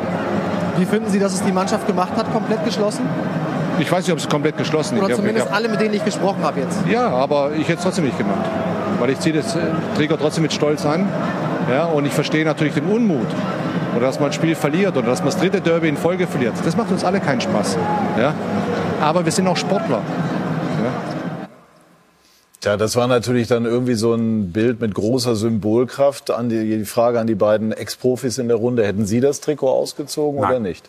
Nein, aber ich würde auch sagen, dass ich verstehe die Spieler, wenn du da stehst, du hast 4-1 verloren in deinem Nein, warum nicht? Man, man nein, könnte ja argumentieren, man, man versucht zu deeskalieren. Nein, ja, und ich, ich, ich bin der Meinung von, äh, von Freddy, äh, man trägt die, die Trikot mit Stolz. Sage ich aber, wenn ich wäre 19 und ich hätte 4-1 in ein äh, Berliner Derby verloren haben, da stehen die, da werden Sachen äh, geschrien zu mir. Vielleicht ist dann der richtige Zeitpunkt, das alles jetzt zu beruhigen, dann gebe ich mein Trikot hin. Mhm. Aber grundsätzlich sollst du das nicht machen. Aber ich, ich werde die Spieler nicht attackieren, kritisieren, die das gemacht haben, weil weil das war sicher eine, ich sage nicht drohende, aber ich glaube, das könnte eskalieren. Lothar, du warst da. Wie hast du das wahrgenommen? Ja, ich habe die Spieler an mir vorbeigehen sehen, nachdem sie das Trikot hingelegt haben. Die waren schockiert. Ja. Also ich hätte das mhm. Trikot da hingelegt, weil ich weiß ja nicht, wie die reagieren. Und ich habe noch so vor einem Jahr die Szenen in Schalke, auf Schalke im Kopf. Stamboli. Ja, nachts, wie, ja. wie, sie angekommen sind im Stadion, sind sie gejagt worden vor den Fans. Ja. Es war gestern keine freundschaftliche Unterhaltung, sagt, legt bitte das Trikot hin, ihr habt ja. das nicht verdient. Es war aggressiv. Und die Spieler waren schockiert, die an mir vorbeigelaufen sind. Einige sind ja vorher schon gegangen mit ihrem Trikot, weil sie gewusst haben, was kommt. Die sind ja einzeln angezeigt worden. Du kommst vor, legst dein Trikot her. Gechter, 18, 19 Jahre, ein Berliner Junge. Mhm. Aber sogar, sogar, Lothar, sogar, ich kann mich erinnern, das war ja auch unter Magath. Äh, nein, das war das letzte Spiel von Berger. Wir haben 3-0 in Ulm verloren. Ich habe ein super Verhältnis zu meinen Fans in Eintracht. Ich bin hingegangen, bin angespuckt geworden. Also das war so, dass ja. die, die, die Atmosphäre dort war so drohend. Nach dem Spiel haben die den, den Bus blockiert. Nach dem, und dann kann ja ich verstehen. Angespuckt ist ja auch was, was Schreckliches. Wie haben Sie da reagiert? Ja, ich weiß nicht, aber damals habe ich das, habe ich mich nur zurückgezogen. Also wirklich. Hab mich, äh, ja, man kann ja nichts machen. Du stehst ja, was soll, was soll ein 19-Jähriger Also ich frage mich überhaupt, was haben die Fans auf der Aschenbahn zu tun? Die sind ja im Endeffekt auf dem Platz Die gestanden. Frage ist ja auch, wie weit dürfen, Wie weit dürfen Fans Sie gehen? N- Nicht so weit. Sie können Ihren Unmut können Sie äußern. Sie können auch jemanden beschimpfen. Aber das, was da gestern passiert Mhm. ist, das ist zu weit. Die Spieler sind ja praktisch in einer Art und Weise bedroht worden. Zieh Genau. das aus und wenn du Genau. es nicht ausziehst, dann könnte da mehr passieren. So würde ich das äh, beschreiben, was ich da gestern gesehen habe. Mhm, und äh, dann ziehe ich auch lieber das Trikot auf, bevor ich mich hier bedrohen lasse, weil ich habe es nochmal, und ich sage das, das war in Nürnberg war das der Fall, wo sie auch die Trikots und die Spielführerbinde abgeben haben müssen. Dann äh, jetzt auf Schalke waren diese Sachen. Ja, äh, wenn es so weit kommen darf, dass die Fans die Spieler im Endeffekt bedrohen, dass sie die Trikots ausziehen sollen. Jeder hat ganz sicher gestern bei Hertha gekämpft. Den Spielern tut diese Niederlage genauso wie, wie den Fans. Ja, aber man kann die Fans, man kann die Diskussion suchen. Man sollte die Diskussion suchen. Aber da sind die Fans meiner Meinung nach zu weit gegangen. Wenn Das sie überhaupt diese Fans sind, die der Fußball braucht. Entschuldigung, das ist keine Fankultur. Das ist, und ich bin absolut kein pauschaler Verächter der, der, der Ultraszene oder der Ultrakultur, weiß Gott nicht. Aber das, was wir hier sehen, ist eine Unart der Ultrakultur. Und das ist keine Fankultur. Es, es ist doch, ist doch wahnwitzig, einerseits als große Gruppe erstmal fern zu bleiben, zu sagen, wir gehen jetzt nicht mehr ins Stadion, dann den Anspruch zu haben, zu jungen Spielern zu sagen, zieh dein Trikot aus. Ähm, rein theoretisch würde ich gerne mal an, an äh, meinen Experten fragen, juristisch, ob sogar der Straftatbestand der Nötigung hier, hier erfüllt ist, weil du ziehst das Trikot nicht aus, weil es klasse findest. Das ist ja kein Zusammengehörigkeitsgefühl, das ist Angst. Und die wird dort ausgenutzt, diese Angst der jungen Spieler. Und das ist doch absurd. Ich möchte eine Mannschaft natürlich kritisieren dürfen als Zuschauer, als Fan. Natürlich darf ich meinen Unmut äußern. Aber wenn sie gewinnen, sind wir zusammen. Wir haben für Stimmung gesorgt. Wir haben, wir haben Erfolg. Plötzlich ist das ihr. Ihr müsst das Trikot ausziehen. Da komme ich nicht mit. Tut mir leid. Worauf führen Sie denn, denn dieses Verhalten dann der Fans, der Ultras möglicherweise in diesem Fall zurück? Wie, wie kommen die darauf, dass sie so weit gehen dürfen? Ja, zunächst mal äh, ist das Selbstverständnis der Ultras ja schon so, dass sie ihren Club äh, äh, ausleben, ihren Club verteidigen, also bedingungslos äh, von jedem Spieler und von allen im Verein verlangen, gemäß ihrem eigenen Selbstverständnis äh, wirklich alles für diesen Club zu tun. Und das spielt sich natürlich über die Jahre einiges hoch. Und in an einer oder anderen Stelle haben die Vereine es natürlich auch nicht geschafft, Grenzen zu setzen. Zum Teil, wie ich weiß, auch aus Ängsten. Zum anderen nochmal, ich möchte sagen, die, die, es, es heißt ja jetzt, es darf ja jetzt nicht hier, äh, wir dürfen uns nicht hinsetzen und sagen pauschal, das ist alles, alles schlecht und alle Ultras dürfen nicht mehr ins Stadion. Aber es gibt Auswüchse der Ultrakultur, die ich für nicht mehr hinnehmbar halte. Und ich halte es für nicht hin- hinnehmbar, wenn ich meinen, den Spielern meines Vereins sage, zieht das Trikot aus. Das ist für mich bescheuert, auf Deutsch gesagt. Ja, und das ist ja ein bisschen so, gute Fans, wie definiert man gute Fans? Das ist auf jeden Fall nicht so, dass wir gewinnen und die verlieren. Also es gibt noch fünf Spiele jetzt, denke ich, in, die, in der Bundesliga.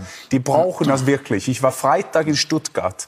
Super Stimmung. Die, die, die, die Stuttgarter Fans, die haben wirklich die Mannschaft wahnsinnig unterstützt. Das, glaube ich, wird ein Vorteil jetzt, wenn die spielen gegen Mainz und Hertha. Das wird ein Vorteil für, für Stuttgart. Ja? Und, aber was gestern war, das war ein bisschen so symbolisch Demütigung irgendwas. Ja, man kann vielleicht erklären, dass die war zwei Jahre nicht im Stadion. Vielleicht haben die jetzt zum ersten Mal die Chance, seine Meinung zu sagen nach zwei, zwei Jahren. Äh, aber das war, war gestern, war das fand ich, fand ich wirklich sehr schlecht, weil es war so symbolisch. Die wollte eigentlich die Spieler runterbringen. das mag, mag ich nicht. Und was macht das dann, Lothar? Wohl mit solchen jungen Spielern, mit einem Mittelstädt, der bei Hertha BSC groß geworden ist, dem dieser Verein mit Sicherheit nicht egal ist. Ja, es gibt dort Spieler, bei denen man den Eindruck hat, ähm, dass das Hertha irgendwie eine Form von Durchgangsstation ist. Das wäre beim Profifußball nicht, nicht immer so. Und das fällt natürlich auch immer dann auf, wenn verloren wird. Dann unterstellt man das gerne mal. Aber man kann davon ausgehen, dass die, die da gestern auf dem Platz standen, äh, das Spiel schon ganz gerne gewinnen wollten. Ja, jeder will natürlich gewinnen, wenn er auf dem Platz steht. Und äh, äh, es wird ganz sicher keine positive Wirkung für diese Spieler sein. Wenn die das Trikot ausziehen müssen, die denken nach, die haben vielleicht heute noch Angst, was ist, äh, wenn wir nochmal verlieren. Es war natürlich ein Derby, es war emotional. Und ich verstehe auch, dass jeder Fan, ob das Ultra ist oder der Otto Normalverbraucher, der für Hertha sympathisiert äh, und da mit Freude und Spaß hingeht, enttäuscht war gestern. Riesig enttäuscht. Das waren die Spieler auch.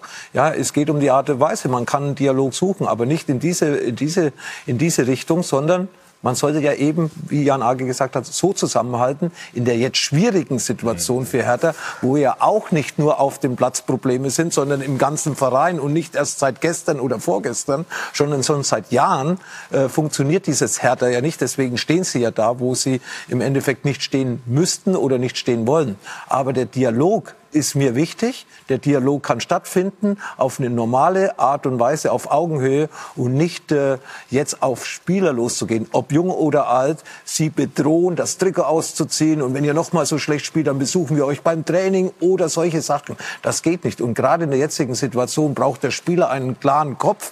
Diese Randthemen, die sind schädlich. Und deswegen sehe ich dann auch im Abstiegskampf, obwohl das vielleicht der Kader gar nicht stärker ist, Bielefeld und Stuttgart gegenüber Hertha im Vorteil, weil einfach viele Nebenschauplätze da sind, die nicht dazugehören, weil wir wissen ja, umso mehr, haben wir gerade über Bayern München auch gesprochen, in einer ganz anderen Dimension, wenn zu viele Dinge um im Wesentlichen stattfinden und wichtiger sind auf einmal wieder Fußball. Wir reden ja jetzt über, nicht über die vier Gegentore, warum, weshalb, wieso, sondern wir reden jetzt über eine, ein Thema, das für mich nicht in ein Fußballstadion eigentlich nirgendwo hingehört. Haben Sie das selber mal erlebt, was Vergleichbares? Nee.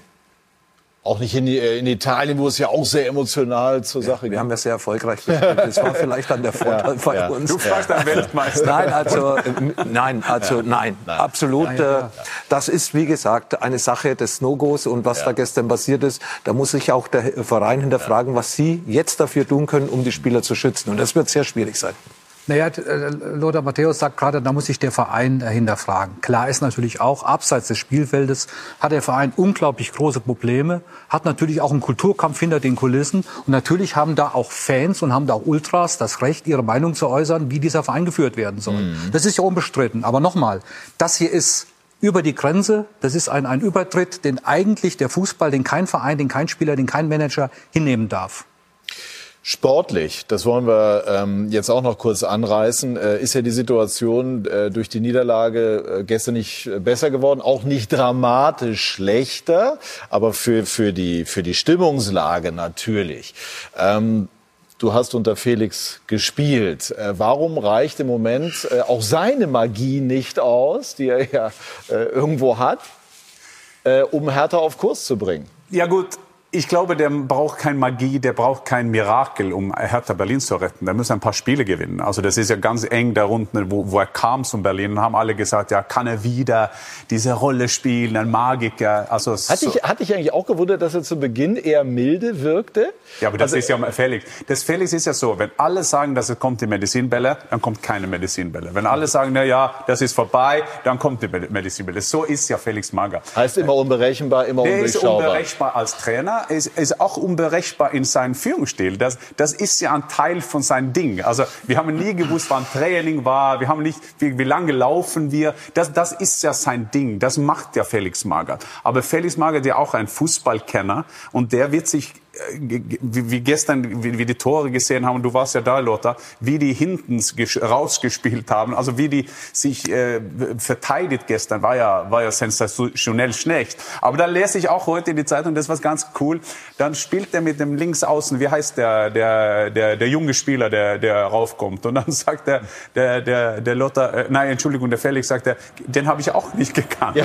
Und, ja. und, das, und das ist ja typisch. Der junge 18-jährige Spieler, ne? Ja, ein einziger kommt darauf und das macht ja. Er, er, er versucht ja ein bisschen die, die, die Hierarchie in die Mannschaften, wo er kam. Mm. Bei uns hat er es auch gemacht. Da war ein, ein erfahrener raus, ein jüngerer rein. Der Einzige, mm. der überlebt hat, war Horst Held. Der war sein, sein Darling. Äh, und das, das, das macht er. Das ist sein Ding. Ich glaube, dass er noch die Chance hat, aber was ich dies, das ist ja hier gesagt worden, aber wenn die nicht zusammenhalten, schaffen die das. Da steigen die ab. Weil dann ist es immer, wie, wie die Engländer sagen, eine Mannschaft, die ist too good to go down. Mhm. Die denken nicht, dass die steigen ab. Aber mhm. man muss ja nur die zweite Liga sehen. Es gibt ein, genug Mannschaften, die man glaubt, die nicht gedacht haben. Aber nach dem Spiel gestern kann man jetzt nicht den Eindruck haben, dass Hertha jetzt ernsthaft davon ausgehen kann, so gut zu sein, um abzusteigen. Lothar Matthäus hat auch gesagt, äh, gestern haben gespielt wie ein Absteiger. Wie sind denn die Chancen, doch noch den Turn Turnaround zu schaffen, also das Blatt zu wenden? Ja, also wir reden über den Eitschberger, der junge Spieler übrigens, der eigentlich immer auf der Ja. rechten Seite gespielt hat. Ja. Gestern hat er auf der linken Seite gespielt. Also ich glaube, Felix hat sich mit der ganzen Mannschaftsaufstellung keinen Gefallen gemacht. Das ist, im Nachhinein ist man immer schlauer. Nur wir haben ja vor dem Spiel schon am Tisch ein bisschen diskutiert. Ich sage, das kann doch nichts wahr sein. Es sind sechs, sieben Spieler auf der Bank, die in der Bundesliga schon gezeigt haben, was los ist. Und dann fange ich mit Gechten und Eitschberger an, die eigentlich keine Bundesliga-Erfahrung haben. Ich glaube, dass Felix, das hat er wenigstens nach dem Spiel mir so rübergebracht, der junge Spieler hat er gesagt. Er hat nicht den Namen gesagt, er hat der junge Spieler gesagt. Also auch natürlich durch die Niederlage enttäuscht, vielleicht hat er den Namen vergessen, aber den Spieler, den kannte gar keiner und er spielt noch auf einer Position, wo er eigentlich in der U 18 oder U19 nicht spielt. Aber er hat mit Mittelstädt eigentlich einen linken Verteidiger. Also was macht er sich einen Gefallen? Spieler, die er gestern auf der Bank gelassen hat, die braucht er in den nächsten Wochen. Felix, meiner Meinung nach, was ich auch vorher schon gesagt habe, muss jetzt 14, 15 Spieler und ein passendes System finden für die letzten fünf Endspiele, die ausstehen, um die nötigen Punkte zu holen. Die Qualität ist bei Hertha. Aber jetzt kommt es um die Zusammenstellung. Natürlich, Felix ist einer, der sagt, wenn einer 90 Minuten Gas gibt im Training, und das hat dieser Spieler gemacht, dann kommt er in die Mannschaft nach zwei Trainingseinheiten. In einem Abstiegskampf, in einem Derby, in einem ausverkauften Olympiastadion. Das ist ich Felix. glaube, Das war ein den- klassischer Felix ich glaube, nur das Unerwartete. Wenn es gut geht, ist es ein großer Move. Ja, aber bestimmt. gestern, wie sie gespielt haben, ja, auch von der ganzen Voraussetzung. Wir spielen defensiv. Wir haben einen Stürmer vorne, der war da ganz weit vorne, ganz alleine. Und neun Spieler waren um den eigenen Strafraum. Der hat einen hohen Ball bekommen, da waren vier Unionsspieler rum. Das war eine Welle nach der anderen, ist auf das Tor von Hertha BSC. Dann haben sie Geschwindigkeitsdefizite gehabt, in allen Belangen. Dann waren sie nicht organisiert, dann waren sie nicht kompakt. Sie waren schon da. Aber sie waren nie da, wo sie sein hätten sollen. Hat Felix Magath übrigens nach Leverkusen auch gesagt. Wir sind 125 Kilometer gelaufen, aber wir sind immer falsch gelaufen, wir sind immer hinterher gelaufen. Deswegen mussten wir so viel laufen. Also wie Hertha gestern gespielt hat. Es war keine Mannschaft, es war auch keine Einheit zu erkennen, es war nicht das System zu erkennen, das man vielleicht vorher auf dem Papier sich aufgemalt hat, sondern es war alles durcheinander. Keine Führung, auf dem Platz. Und ich glaube, das ist das große Manko, was Hertha gestern hatte. Und ich hoffe, dass es Hertha bzw. Felix Magath schafft, in den nächsten Wochen eine kompakte Mannschaft auf den Platz zu bringen, die nicht nur äh, äh, von der von der Motivation lebt, vom Kampfgeist lebt, sondern auch spielerische Elemente ins Spiel bringt. Und die habe ich gestern eigentlich über 90 Minuten vermisst. Geschwindigkeitsdefizit ist ein gutes Wort, weil das ist unglaublich äh, äh, frappierend, wenn du siehst, wie die nicht hinterherkommen. Das war nicht das erste Spiel, wo du das feststellen konntest. Und nicht erst äh, jetzt mit Magath, sondern vorher schon. Und wenn du da natürlich Defizite hast, dann wird es mit dem Kampf, äh, mit dem Kämpferischen natürlich am Ende der Saison schwer. Trotzdem sage ich, das Restprogramm macht ihnen Hoffnung. Sie haben, glaube ich, äh, Stuttgart, Augsburg, Augsburg, Mainz. Stuttgart. Und am letzten Spieltag spielen sie in Dortmund, Dortmund. und da hat Hoffenheim sich mal gerettet am allerletzten Spiel. Da hat auch keiner dran geglaubt. Ich sehe, Hertha auch einen Relegationsplatz. Gut, also das war jetzt das perfekte Stichwort, die perfekte Überleitung. Dortmund. Also für Hertha BSC bleibt es eng und, und äh, das äh, wird sicherlich in den nächsten Wochen also eine ganz schwierige Aufgabe werden für Felix Magath. Aber die Dortmunder haben am Freitag gewonnen. Wir sprechen gleich über Erling Haaland, aber wollen zunächst äh, darauf schauen, wie sich das in Stuttgart gestaltete. Martin Groß. Dank des doppelten Julian Brandt gewinnt Borussia Dortmund in Stuttgart mit 2 zu 0. Los ging's für den BVB nach zwölf Minuten.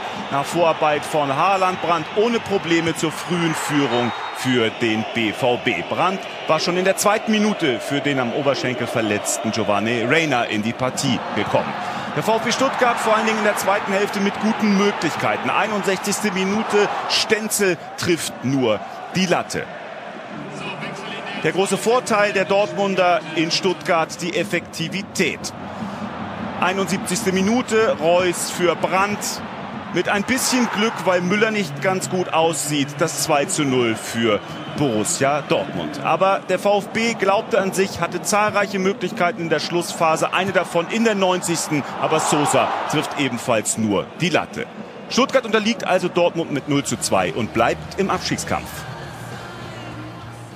So ist das. Aber wenn beim VfB Kalajdzic dann äh, wieder dabei ist, dann funktionieren auch Sosas Flanken noch besser. Also der VfB hat im Gegensatz zu Hertha, wir haben es schon gehört, im Moment den Vorteil von den Fans getragen zu werden. Ich habe gerade eben noch die frische Information bekommen, Lothar. Mats Hummels wird wohl ausfallen, zwei, drei Wochen. Wird noch gecheckt, was es ist. Ich glaube, was Muskuläres. Das zieht sich ja generell in Rainer Saison aus, zieht sich durch beim BVB. Ne? Diese ganze Verletzungsmisere. Ist das auch ein ganz entscheidender Faktor dafür, dass man nicht alle Ziele gerade in den Cup-Wettbewerben erreicht? Ja, das Schlimme ist ja, wenn ein Spieler verletzt ist, dann fällt er ja nicht nur die Zeit aus, wo er verletzt ist, sondern er braucht ja auch wieder Wochen, bis er den Rhythmus findet. Das mag, mag, merkt man gerade bei Mats Hummels und bei Marco Reus. Und natürlich, Rainer, es tut mir leid für diesen jungen Spieler, seine dritte Verletzung in kürzester Zeit. Natürlich ist, muss man das auch hinterfragen. Das hat München-Gladbach auch mal vor zwei, drei Jahren gehabt, dieses Problem. Immer 10, 11, 12 Verletzte. Natürlich schadet es der Leistung auf dem Platz, weil die Spieler einfach nicht zusammenfinden, weil sie kein Selbst, äh, weil sie nicht äh, eine Sicherheit bekommen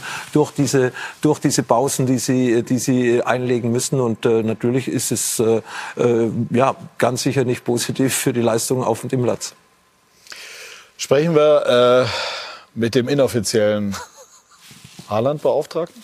Du, das ist ganz interessant. wenn, ja, das ist interessant. Wenn ich in Schoff bin in Deutschland, da reden immer, wenn man, wenn man sich gut kennt beim Haaland, dann bin ich Beauftragter. So wie Lothar habe ich ganz gutes Netzwerk. Sein bester Freund ist ja auch Nationalcoach. Dann ist er kein Beauftragter. Da kennt man sich gut aus. Und Lothar kann das auch bestätigen. Wenn man viel weiß, vielleicht weiß man so viel, was man schlechte Analysen machen kann. So, da muss man immer den Balance finden. Aber das ist ja eine Wahrheit, dass ich kenne seinen Papa. Wir haben ja zusammen gespielt vor 100 Jahren in der Nationalmannschaft. Nationalmannschaft und ja, ich kenne mich ganz gut.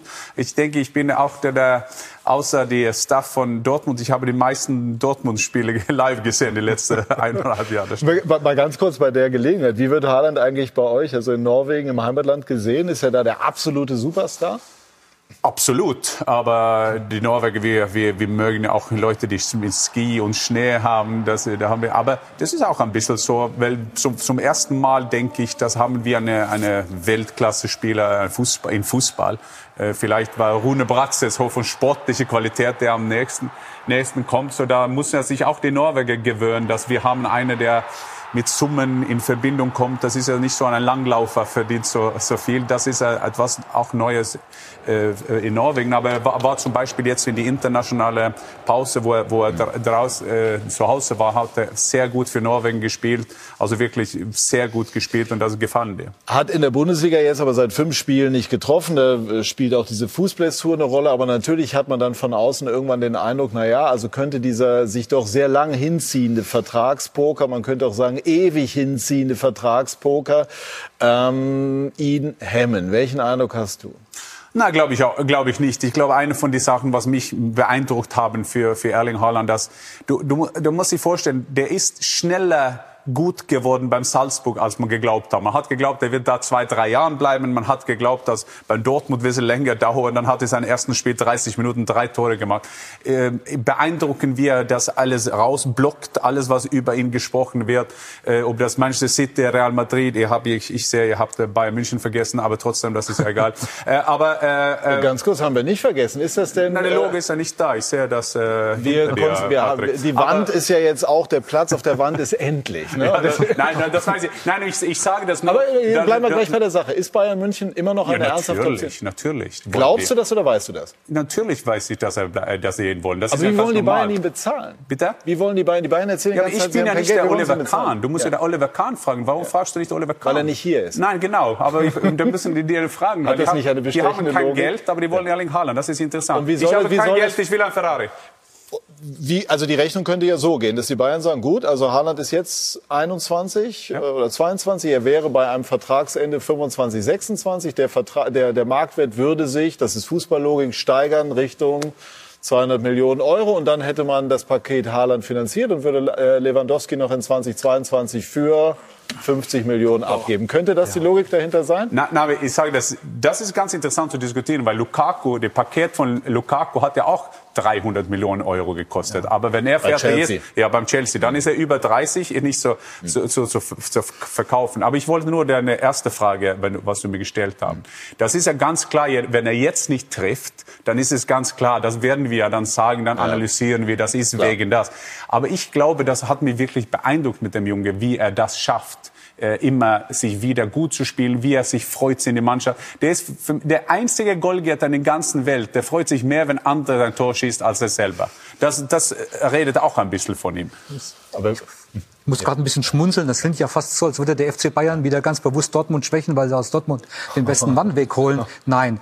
Äh, der, Bayern, der FC, das, das, Bayern, das, hat Bayern nie gemacht, also der FC Bayern hat ja vor wenigen Wochen erst klipp und klar gesagt, dass sie, dass sie ihre Einkaufskultur und Personalpolitik verändern wollen. Da passt Haaland überhaupt nicht rein. Ich kann mir auch nicht vorstellen, dass sie ihn bezahlen können.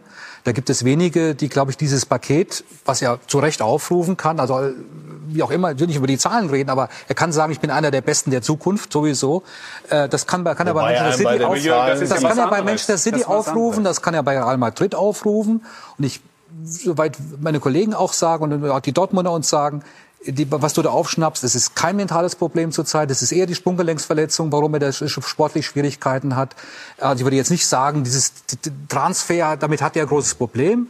Ich glaube, wir müssen mal nach Borussia Dortmund schauen. Welches Problem hat denn dieser Verein? Welches Problem hat denn der neue Sportdirektor Sebastian Kehl? Bis der endlich mal Bescheid weiß, was Sache ist. Geht Haaland, zu welchem Preis geht er und wen kann er danach verpflichten? Hm. Das ist die andere Seite der Medaille. Glauben Sie, ja, glauben Sie, dass den Dortmunder mittlerweile sogar lieber wäre, wenn Sie Haaland abgeben würden, weil Sie nee. dann mit der zu generierenden Ablöse dann äh, sich neu aufstellen könnten? Nee, ich glaube, dass der, der das, nee, das heißt glauben. So, ich, ich bin überzeugt davon, dass, dass in Dortmund nicht ausgeschlossen wird, dass aus irgendwelchen Gründen, wenn die anderen Pakete nicht geschnürt werden können, vielleicht Haaland doch noch bleibt. Also das zu 100 Prozent auszuschließen, dass er noch bleibt.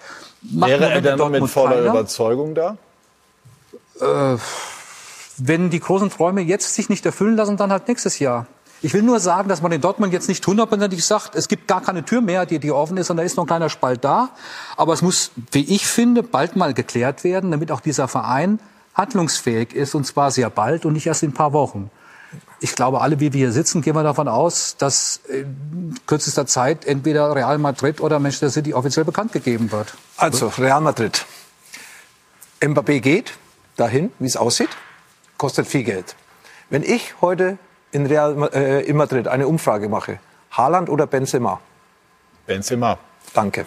Würde ich auch sagen, nach den letzten Wochen. Manchester City, brauchen wir einen Mittelstürmer, ja oder nein? Kostet 350 Millionen oder 300 Millionen. Wir lassen die Zahlen mal weg. Pep Guardiola hat eigentlich nie mit richtigen Mittelstürmer gespielt. Haaland ist ein richtiger Mittelstürmer. Der geht nicht nach rechts raus, der lässt sich nicht so falten wie ein Messi damals oder auch wie ein Lewandowski. Er zu diesen beiden Vereinen? Wollen Sie das stemmen? Und so weiter. Frage, ja. Bayern München hat das Geld nicht. Vor einigen Wochen gesagt, Haaland ist eine Nummer zu groß, wirtschaftlich für uns. Außerdem haben wir ja auch noch Lewandowski. Natürlich, was äh, man sagt, junger Spieler, die Aktie kann steigen. Er ist sehr viel verletzt. Es kommen alle Dinge mit ins Spiel. Ich glaube, dass Dortmund eine große Chance hat, dass Haaland bleibt. Ich glaube nicht. Ja, du bist ja auch. Nein, ich glaube, ich glaube nein. Das, nein, nein, ich glaube ich nicht. Glaube ich glaube ja nur aufgrund dessen, dass Real Madrid ihn nicht unbedingt braucht, dass Manchester nicht die Position hat, die Haaland in Dortmund spielt. Äh, es ist offen, aber ich glaube, dass Dortmund noch eine Chance hat. Ja, das, vielleicht haben die eine Chance, das weiß ich nicht. Aber ich glaube, dass äh, Manchester City ihn gern haben will, dass Real Madrid ihn gern haben will. Und da werden die in den nächsten Wochen äh, eine Entscheidung treffen.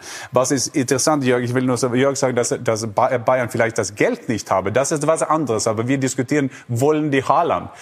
natürlich wollen die Haaland. Haben die versucht, Haaland zu kriegen? Natürlich haben die versucht, Haaland zu kriegen. Das ist ja ganz normal. Frag Lewandowski, was glaubt er? Glaubt er, dass Bayern gern Haaland wollten? Vermutlich ja. ja. Vermutlich ja, ja. Und dass, dass Bayern will ihn, das ist ganz klar. Ja, aber Bayern ist ja, ist, hat ja Leute da, die auch äh, da oben denken können und sagen, ja, wir wollen natürlich Haaland aus sportlicher Hinsicht, aber wirtschaftlich können wir uns Nein, nicht leisten. Warum? Also wollten wir, wollen wir ihn, aber wir können es nicht. Ja, aber Charlotte, du, du glaubst, dass äh, Bayern München hat nicht versucht, Haaland zu kriegen äh, und die haben ja gewusst den Preis. Du hast trotzdem nicht, du glaubst nicht, dass sie haben dann versucht, Haaland zu kriegen. Die haben nur gesagt, na, ist zu teuer, aber wir würden ihn also, gern. hast du, also, du hast da Infos, heißt, also Raiola hat sich getroffen mit XY Ich weiß nicht, wer das getroffen hat. Ich sage nur, dass Bayern, ich, ich sage nur, was ich sage. Du hörst, was ich sage. Ja, ja. Ich sage, dass Bayern will unbedingt Haaland haben, verstehe ich auch. Das ist ja nicht nur, dass die sagen, dass, nein, er ist zu teuer. Wenn, äh, und ich, ich, ich versuche eine bessere Metaphor zu kriegen. Ich gehe ja nicht in ein, äh, in ein Autogeschäft und sage, ich will ein Ferrari und dann sage, ah, ich habe das Geld nicht. Dann gehe ich ja in, in Geschäft nicht rein. Und das ist natürlich, dass Bayern ihn haben wollen.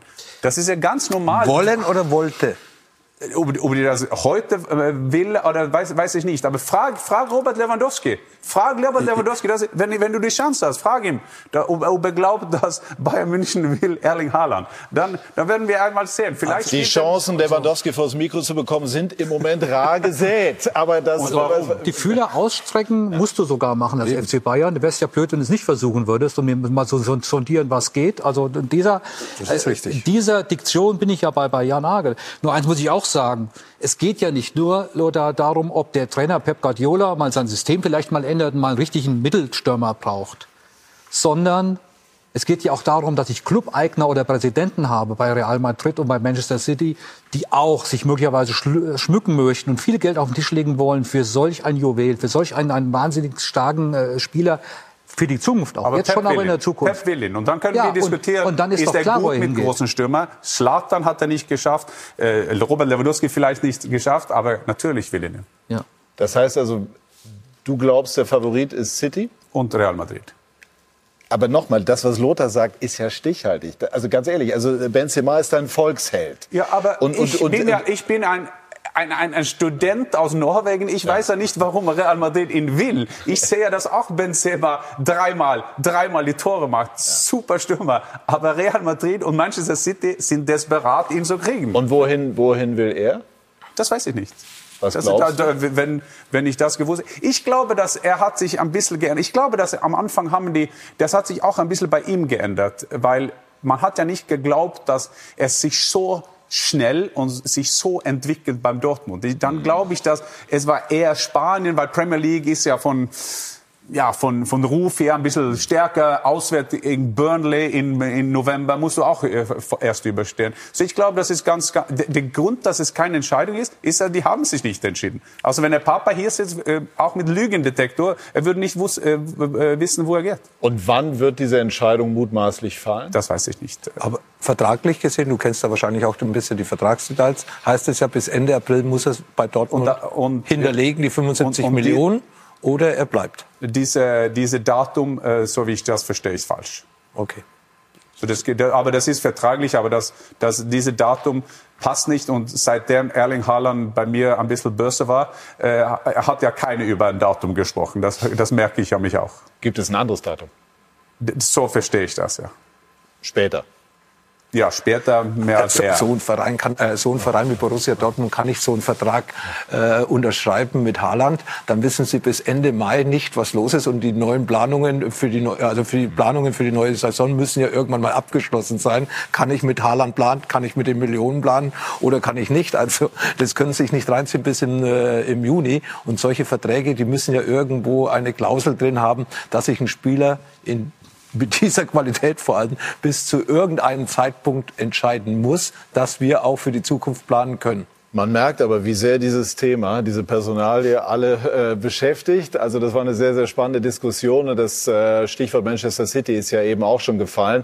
Und über Manchester City wollen wir gleich auch sprechen im aktuellen sportlichen Zusammenhang. Denn heute steigt der absolute Hit gegen den FC Liverpool in der Premier League. Und den können Sie bei Sky sehen. Und wir sprechen gleich darüber bei Sky 90, die Fußballdebatte.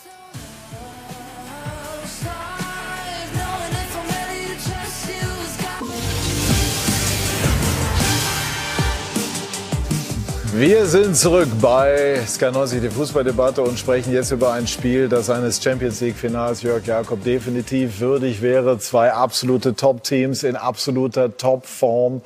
Manchester gegen Liverpool. Liverpool hat unter Jürgen Klopp eine fulminante Aufholjagd hingelegt in den letzten Wochen und Monaten. Fällt heute eine Vorentscheidung im Titelkampf? Auf gar keinen Fall. Beide Mannschaften haben danach äh, noch sieben Spiele zu absolvieren. Wird unglaublich schwer für jeden der beiden Clubs, obwohl sie so richtig gut sind, äh, wirklich alles zu gewinnen. Aber na klar, wenn heute äh, eine Mannschaft gewinnt, ist sie erst einmal wirklich im Vorteil bei diesem außerordentlich spektakulären Titelrennen. Ein Spiel, auf, den sich, auf das sich beide Trainer ja auch freuen und das völlig zu Recht. Pushen sich eigentlich Guardiola und Klopp gegenseitig. Ne? Also der eine, Pep hat gesagt, Jürgen ist der größte Rivale, den ich je hatte. Und Klopp hat gesagt, er ist der beste Trainer der Welt. Das war, glaube ich, mehr als so dieses übliche Komplimente verteilen, sondern da sprach echt der Respekt raus. Ja, so 2017, 2018 in der Saison hat es eigentlich wirklich angefangen. Vorher haben sie sich auch schon mal ein bisschen gekappelt, so dass sie auch immer gegenseitige, äh, äh, gegenseitiger Meinung waren. Aber dann haben die großen Spiele eigentlich begonnen äh, und die Wertschätzung der beiden untereinander ist unglaublich gewachsen. Und ähm, ich nehme beiden absolut ab, wie sie, es, wie sie es ausgedrückt haben die letzten Tage. Sie freuen sich wirklich auf ein großartiges Fußballspiel. Die wollen natürlich beide gewinnen, aber die Wertschätzung der, der beiden äh, ist gewachsen und die pushen sich wirklich. Mhm. Ja, das Interessante für dieses Spiel ist ja, dass Pep Guardiola die Meisterschaft verliert mhm. und Club das gewinnt. Äh, also ja, die haben ein Game in Hand, die haben weniger Spiele, das, heißt, das war 14, aber war eigentlich nur mal 8, weil Liverpool gewinnt ja sowieso alle Spiele. Was ich so interessant mit die zwei finde, ist, die sind ja ganz, ganz verschiedene Typen. Ja. Und der Professor, der Professor Guardiola sitzt mit seinem Plan A, B, C, D, E, F, G, H und mhm. denkt nach. Und dann kommt ein Klopp und macht Plan A. Also der kommt nur rein und, und ich, aber ich glaube auch, wie Jörg sagt, die haben sich über die Jahre mehr und mehr respektiert. Ich glaube, Guardiola sieht, dass man, man kann einen anderen Weg gehen. Ich, ich glaube, der ist ein bisschen beeindruckt, wie Klopp geschafft haben, Liverpool, ganze Liverpool. Wir reden über Vereine hier in Deutschland, die nicht mitzieht, die, die Fans. Aber egal wo Kloppo ist, dann passt es immer. Und das ist ja mhm. kein Zufall. Der, der, nimmt die Leute mit. Und was er mit, mit Liverpool gemacht haben, dass er macht die ganze Macht hinter sich. Jetzt ist Liverpool against Manchester City. M62, we're gonna grab them. Also das hat es schon gemacht. Und ich glaube, wenn er sitzt und analysiert und man redet ja diese, ähm, über, wie heißt es auf über Coach, also vercoacht ja, sich oder ja. so. und dann kommt, kommt Klopp mit diesem X-Faktor, das Pep Guardiola nicht hat. Das ist, das ist schwierig für ihn zu verstehen, aber ich glaube, der hat das über Jahre äh, nicht verstanden, aber respektiert, dass Klopp diese X-Faktor hat. Ja, und, und Klopp geht natürlich im Zweifel auch mal den pragmatischen Weg. Das kann man über Guardiola, auch wenn man sehr wohlwollend ist, nicht unbedingt ja, sagen, gerade in den großen Spielen. Und Lothar, aber Klopp ist es auch gelungen, finde ich, auch seinen Fußball weiterzuentwickeln. Der Kern ist ja immer noch da, das, was man früher Heavy Metal genannt hat. Also äh, hohe Laufleistung, hier Riesenintensität. Aber Liverpool weiß ja jetzt schon seit Jahren auch sehr viel mit Ballbesitz anzufangen. Ist das eigentlich eine perfekte Mischung, was diese Mannschaft verkörpert? Ja, es ist ja gut, dass sich Jürgen Klopp auch äh, in den letzten Jahren weiterentwickelt hat. Teilst du denn diese Einschätzung? Ja, absolut. Äh, sie spielen modernen Fußball, nicht nur den einen Fußball, sondern einen, einen Fußball, wie es die Situation eben zulässt. Mhm. Andererseits würde ich sagen, wenn Manchester City heute das Spiel gewinnt, dann sind es vier Punkte Vorsprung, dann ist es schon eine Vorentscheidung mhm. oder ein großer Schritt für Man City auch für die Meisterschaft. Wenn Liverpool gewinnt, sind es ja nur zwei Punkte Vorsprung. Das kann man dann wieder mit einem Spiel zurück, genau, äh, gut machen. Also City ist schon noch in der Pole Position, wenn sie vor allem heute das Spiel gewinnen. Nicht nur in Pole Position, sondern für mich vier Punkte Vorsprung. Das ist ja so ähnlich wie beim Bayern München, sechs, acht Punkte Vorsprung. Hier hatte vor Dortmund und so weiter. Also, aber zwei Top-Mannschaften, zwei Top-Trainer. Jürgen Klopp hat sich weiterentwickelt, wie gesagt, äh, äh, auch äh, was man auf dem Platz sieht, aber vor allem auch die Außendarstellung. Die war in Dortmund schon sehr gut. Jetzt ist sie international gut. Vorher nur in Deutschland, jetzt weltweit.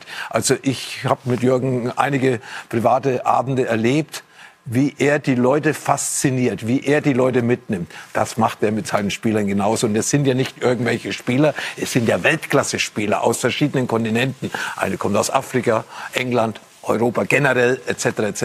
Also das macht er wie kein anderer. Das kann auch kein anderer. Die Spieler so mitnehmen. Diese Väterlichkeit, diese Vaterfigur, die er für die Spieler ist, die ja schon erwachsen sind, aber sie schauen zu Jürgen Klopp nach oben. Wie gibt er sich denn bei solchen privaten Veranstaltung. Kann er da auch total menschlich, total locker, aber egal, ob da jüngere Generation, ältere Generation, ob Frau, ob Mann, er nimmt alle mit in sein Reich. Ja. Und das zeichnet ihn aus. Er, er ist ein Menschenfänger. Ja. Also er ist wirklich, also man kann ja ihn lieben, nur weil man sieht. Du kannst ja. dir vorstellen, wie die Spieler denken über ihn. Aber und, und ich, ich, ich will nur das Punkt sagen, nicht nur hat er sich das entwickelt, aber sein Recruitment, also wie er Spieler holt.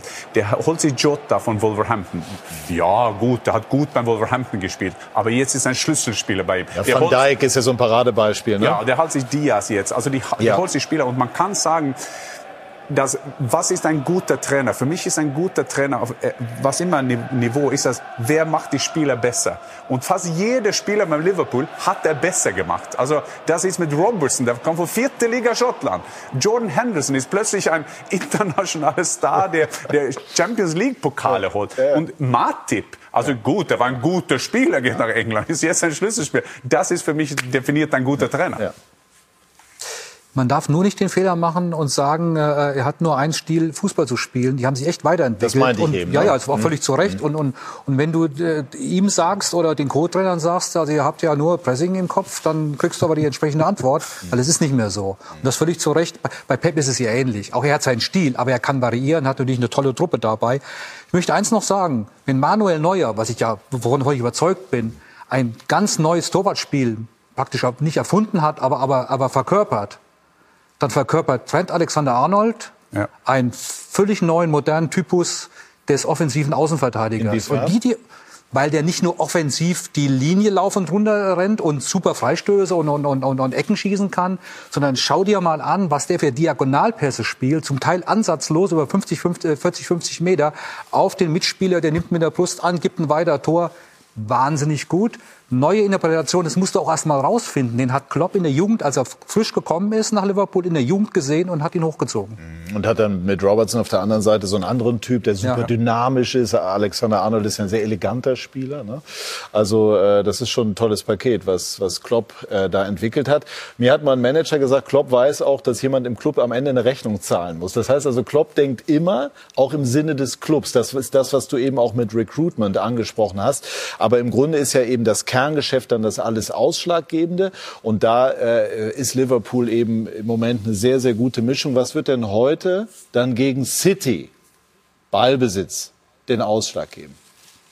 Ja, das wird wirklich so ein Schachspiel heute, äh, weil das ist ganz interessant, wie, wie Jörg sagt, mit äh, Alexander Arnold wird eine Rolle spielen, der ist fast wie ein Playmaker auf der re rechten Mhm. Außenposition. Ja. Äh, aber äh, der... Bisschen wie Jorginho vielleicht früher.